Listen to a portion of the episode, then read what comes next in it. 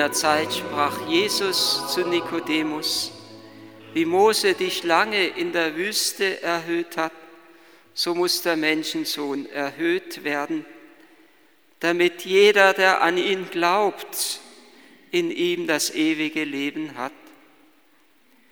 Denn Gott hat die Welt so sehr geliebt, dass er seinen einzigen Sohn hingab, damit jeder, der an ihn glaubt, nicht zugrunde geht, sondern das ewige Leben hat.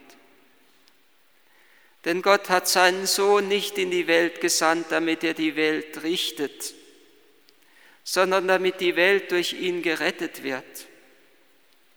Wer an ihn glaubt, wird nicht gerichtet. Wer nicht glaubt, ist schon gerichtet, weil er an den Namen des einzigen Sohnes Gottes nicht geglaubt hat. Denn mit dem Gericht verhält es sich so, das Licht kam in die Welt und die Menschen liebten die Finsternis mehr als das Licht, denn ihre Taten waren böse. Jeder, der Böses tut, hasst das Licht und kommt nicht zum Licht, damit seine Taten nicht aufgedeckt werden. Wer aber die Wahrheit tut, kommt zum Licht, damit offenbar wird, dass seine Taten in Gott vollbracht sind. Gott hatte Mitleid mit seinem Volk. Das ist die große und tröstliche Botschaft dieses Sonntags. Gott hatte Mitleid mit seinem Volk. Und so wie für das Volk Israel eine hoffnungsvolle Zeit anbricht, Hoffnung aufkeimt, wo die Zeit der Verbannung zu Ende geht, wo das Maß voll ist für das, was das Volk zu tragen hatte, so keimt für uns Hoffnung auf in diesem Wort, was wir gehört haben, dass Gott die Welt so sehr geliebt hat, dass er seinen Sohn sendet, dass er seinen Sohn gibt, damit die Welt gerettet wird. Gott hat die Welt lieb. Dieses ganz einfache Wort, so hat es Klaus Berger in seinem Kommentar zum heutigen Sonntagsevangelium formuliert. Gott hat die Welt lieb. Und es ist eigentlich gerade deshalb etwas Ungeheures und Unglaubliches, dass Johannes in seinem Evangelium dieses Wort schreibt. Johannes, für den die Welt sonst immer die Gott ferne ist, die, die sich vor Gott verschlossen hat, die, die das Licht nicht aufgenommen hat, als es in die Welt kam. Auch in seinen Briefen ist die Welt für ihn die Gott ferne Welt. Und genau diese Welt, die Gott fern ist, die sich verdüstert hat, die dem Tod preisgegeben ist, genau diese gottferne Welt liebt Gott, weil Gott weiß, dass die Liebe das Einzige ist, um diese Welt wieder zurückzurufen und zurückzulocken geradezu in seine Liebe hinein. Gott hat die Welt geliebt oder wie es der heilige Paulus dann so wunderbar formuliert hat, Gott, der voll Erbarmen ist, hat uns, die wir infolge unserer Sünde tot waren, in seiner großen Liebe, mit der er uns geliebt hat, zusammen mit Christus wieder lebendig gemacht. Und das, was der heilige Paulus formuliert, ist im ganzen alten Bund ja schon gegenwärtig. Ganz besonders zum einen im babylonischen Exil und die Fastenzeit ist immer wieder wie so ein Aus Eintauchen in diese Zeit so ein tiefes Bewusstwerden, dass wir in der Sünde, in der Gottferne sind, dass wir in der Sünde letztendlich dem Tod preisgegeben sind. Das, was der heilige Paulus hier formuliert, ist vorausgebildet in dem, in dem Wüstenzug auch Israels, wo es aus der, ebenso aus der Sklaverei in Ägypten durch die Wüste ins gelobte Land ziehen soll. Und dort auf dem Wüstenzug ereignet sich das etwas schaurige Ereignis, dass das Volk gegen Gott mord, sich gegen Gott auflehnt. Und da, wo der Mensch die Liebe zu Gott verlässt, da ist er immer, irgendwie kommt er immer in einen Bereich der Dunkelheit, in den Bereich der Sünde hinein. Und das, was dann geschieht, ist dieses geheimnisvolle, erschütternde Geschehen, dass Gott Giftschlangen unter das Volk schickt, dass das Volk dadurch, dass es Gott verlassen hat, nun einen inneren Raum für das Böse freigegeben hat. Wir leben nie in einem luftleeren Raum, da wo wir nicht bei Gott sind, da wo wir nicht in der Liebe sind, da sind wir den Dunkelheit und dem, der Dunkelheit und dem Bösen preisgegeben. Die Giftschlangen kommen und sie beißen das Volk und das Volk droht zu sterben. Und immer wieder steckt Gott in letzter Sekunde die rettende Hand aus. Ähnlich wie bei Petrus, der am Ertrinken im See ist und schreit, Herr, rette mich. Und Jesus streckt seine rettende Hand aus. Und er sagt zu Mose, er soll ein Heilszeichen machen. Immer wieder gibt Gott seinem Volk Heilszeichen. Noach den Regenbogen oder schon beim ersten Brudermord zwischen Kain und Habel, wo er kein ein Zeichen gibt, dass niemand ihn verletzen darf, auch wenn er selber Unrecht getan hat. Er soll umkehren dürfen zu Gott. Gott gibt ein Zeichen auch auf der Wüstenwanderung und er sagt zu Mose, dieses Zeichen, das dann im Beginn des heutigen Evangeliums angedeutet ist, wie Mose die Schlange in der Wüste erhöht hat. Gott sagt zu Mose, er soll eine Kupferschlange machen und an einer Fahnenstange aufhängen. Und das Volk, wenn es zu diesem Zeichen des Heils aufschaut, dann wird es nicht sterben, sondern dann wird es gerettet werden.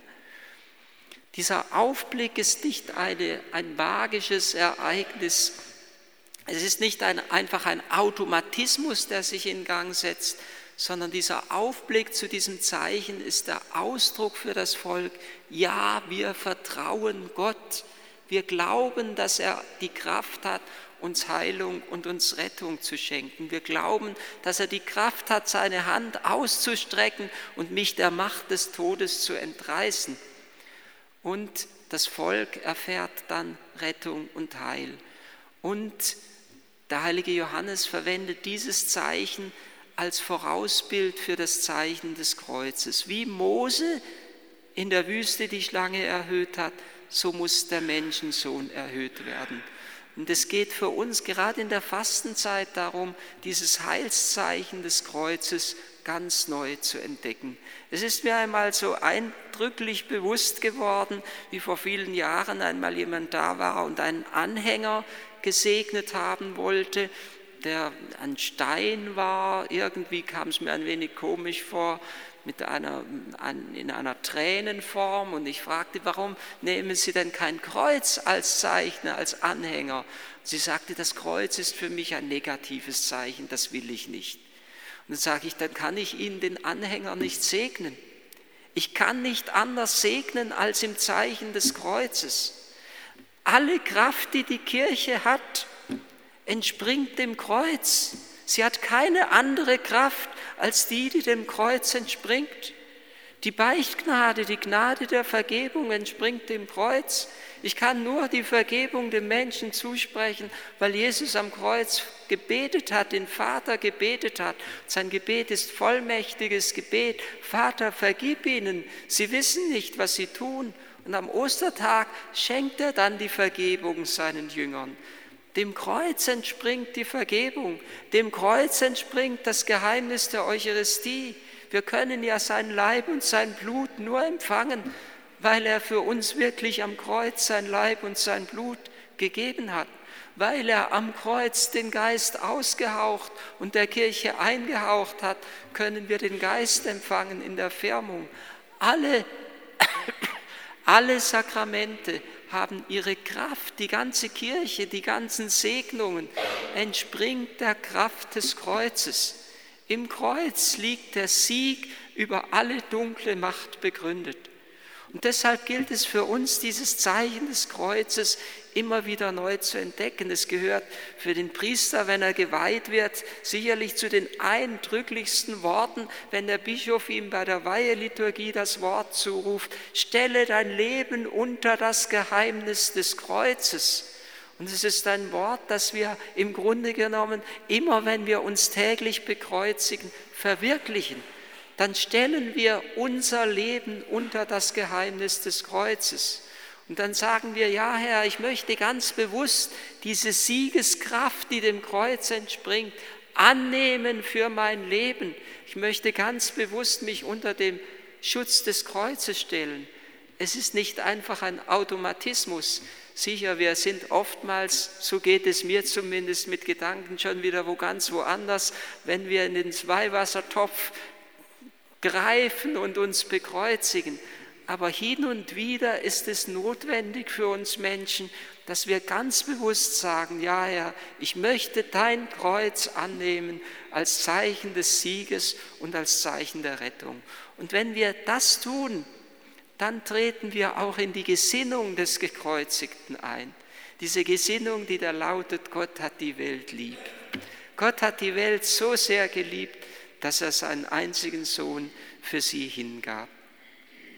Und das heißt auch für uns, dass wir die oft gottferne Welt lieben sollen und dass wir durch die Liebe, nur durch die Liebe, ihr einen Weg bahnen, dass sie wieder nach Hause findet. Aus der Verbannung, aus der Not, aus der Dunkelheit und Finsternis, aus Schuld und Sünde, dass sie zurückfindet zu Gott.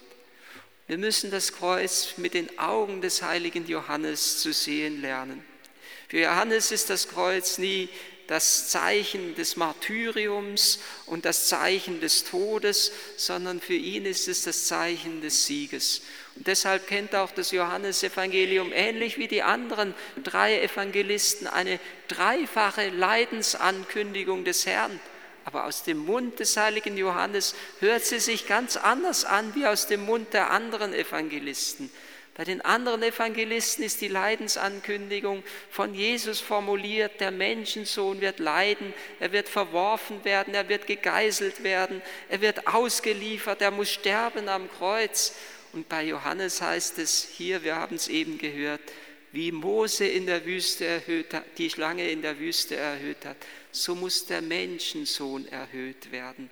Die erste Leidensankündigung des Herrn er wird erhöht werden. Und die zweite lautet dann, wenn ich von der Erde erhöht bin, werde ich, wenn ich, wenn ich von der Erde erhöht bin, werdet ihr erkennen, dass ich es bin. Dann werdet ihr erkennen, wie sehr ich euch liebe. Und die dritte Leidensankündigung, wenn ich von der Erde erhöht bin, werde ich alle an mich ziehen. Das Kreuz ist die Zugkraft Gottes in dieser Welt. Durch das Kreuz möchte der Herr uns mit seiner Liebe an sich ziehen, dass wir uns die Gesinnung des Herrn zu eigen machen und die oft gottferne Welt nach Hause lieben, wie Jesus es getan hat, an das Herz des himmlischen Vaters.